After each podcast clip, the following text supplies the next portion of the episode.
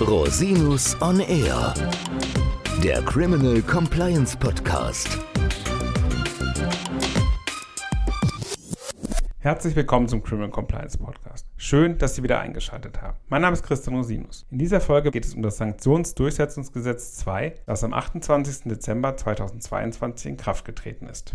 Vor dem Hintergrund des russischen Angriffs auf die Ukraine und den deswegen durch die EU verabschiedeten Sanktionen wurde im Mai 2022 das erste Sanktionsdurchsetzungsgesetz beschlossen. Durch das Gesetz wurden kurzfristige Maßnahmen wie etwa sanktionsspezifische Vermögensermittlungs- und Sicherstellungsbefugnisse eingeführt. Durch das SGG I wurden Regelungslücken geschlossen, die die Wirksamkeit der Sanktionen gemindert haben. Das Sanktionsdurchsetzungsgesetz II soll nun dauerhaft strukturelle Verbesserungen bei der operativen Umsetzung von Sanktionen im Rahmen der Finanzkriminalität ermöglichen. Außerdem soll die Bekämpfung von Geldwäsche verstärkt werden. Das StG II ist ein sogenanntes Artikelgesetz. Das bedeutet, dass verschiedene bereits bestehende Gesetze geändert werden. Dazu zählen unter anderem das Außenwirtschaftsgesetz, das Geldwäschegesetz, das Kreditwesengesetz und das Wertpapierhandelsgesetz. Gleichzeitig wird ein eigenes Sanktionsdurchsetzungsgesetz, das Sankt DG, geschaffen. In dieser Folge möchte ich Ihnen einen der wichtigsten Elemente des neuen Gesetzes vorstellen. Gehen wir mal in Medias Res. Einrichtung einer Zentralstelle für Sanktionsdurchsetzen. Zu den wichtigsten Neuerungen durch das SDG II zählt wohl vor allem die Einrichtung einer Zentralstelle für Sanktionsdurchsetzung auf Bundesebene. Bisher lag die Kompetenz bei den Ländern. Die Zentralstelle wird im Geschäftsbereich des Bundesministeriums der Finanzen angesiedelt und wird die Aufgabe haben, die sanktionsbezogene Vermögensermittlung zu koordinieren. Zunächst wird die Zentralstelle in eine bestehende Behörde ausgegliedert, bevor im späteren Verlauf eine eigenständige Bundesoberbehörde zur Bekämpfung von Finanzkriminalität eingerichtet wird.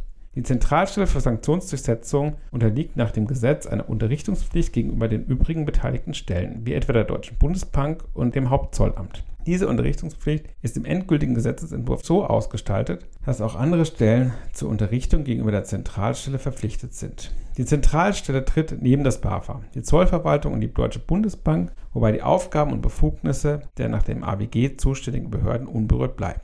Als weiteren Punkt sieht das Gesetz die Schaffung eines Registers vor, in welchem Vermögenswerte von sanktionierten Personen und Personengesellschaften erfasst werden sollen. Dadurch sollen Eigentumsverhältnisse bzw. wirtschaftliche Berechtigungen besser nachvollzogen werden können. Das Register soll vor allem auch Vermögenswerte erfassen, deren Herkunft im sanktionsbezogenen Vermögensermittlungsverfahren nicht eindeutig zugeordnet werden konnte. Drittens soll durch das SDG II die Ermittlung von sanktionierten Vermögen erleichtert werden. Dies wird durch verschiedene Regelungen gewährleistet, die die Transparenz bezüglich der Herkunft und Inhaberschaft von Vermögenswerten betreffen.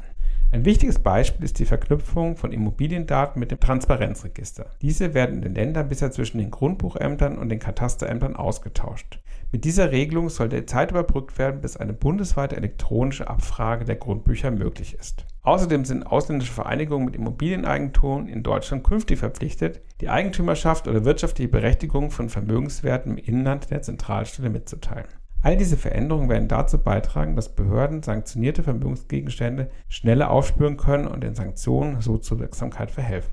Im Hinblick auf die Geldwäschebekämpfung sieht das Gesetz beispielsweise ein Verbot von Barzahlungen beim Erwerb von Immobilien vor. Auch eine Zahlung mittels Kryptowerten, Rohstoffen soll verboten sein. So soll stets leichter nachvollziehbar sein, wer wirtschaftlich an Immobilientransaktionen beteiligt ist. Die letzte zentrale Regelung, die ich vorstellen möchte, ist die Einrichtung einer zentralen Hinweisannahmestelle. Diese soll nach Inkrafttreten des SGD II durch die Zentralstelle für Sanktionsdurchsetzung eingerichtet werden. An sie werden Hinweise über potenzielle oder tatsächliche Verstöße gegen sanktionsbezogene Regeln eingereicht werden können. Durch diese Maßnahmen soll die Sanktionsdurchsetzung noch effektiver gestaltet und Verbesserungen bei der Geldwäschebekämpfung erzielt werden. Zuletzt werden durch das Sanktionsdurchsetzungsgesetz II die Zuverlässigkeitsregelungen in den Finanzaufsichtsgesetzen angepasst. In Zukunft sind noch weitere Änderungen im Bereich der Bekämpfung Finanzkriminalität geplant, sodass mit Anpassungen zu rechnen ist. Insbesondere soll das Vermögensregister auch mit anderen Verzeichnissen verknüpft werden. Fazit.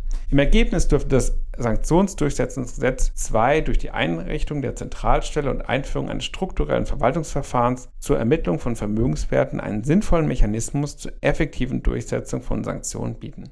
Auch wird durch die Einrichtung des Transparenzregisters die Zuordnung von Vermögenswerten erleichtert werden können. Bestehende Sanktionen könnten somit besser durchgesetzt werden. Bleibt abzuwarten, ob die Neuerungen in der Praxis gut umsetzbar sein werden. Dies wird vor allem von der praktischen Ausgestaltung und der tatsächlichen Durchführung der Aufgaben der Zentralstelle und der Handhabung des Registers abhängen. Wenn Sie das Thema interessiert, können Sie auch gerne noch einmal in die Folge 92 hineinhören, in der es konkret um diese Russland-Sanktionen geht. Herzlichen Dank dass Sie sich wieder die Zeit genommen haben, den Podcast zu hören. Falls Sie Fragen haben, wenden Sie sich jederzeit gerne an mich unter info at rosinus-on-r.com. Bis zum nächsten Mal. Ich freue mich auf Sie.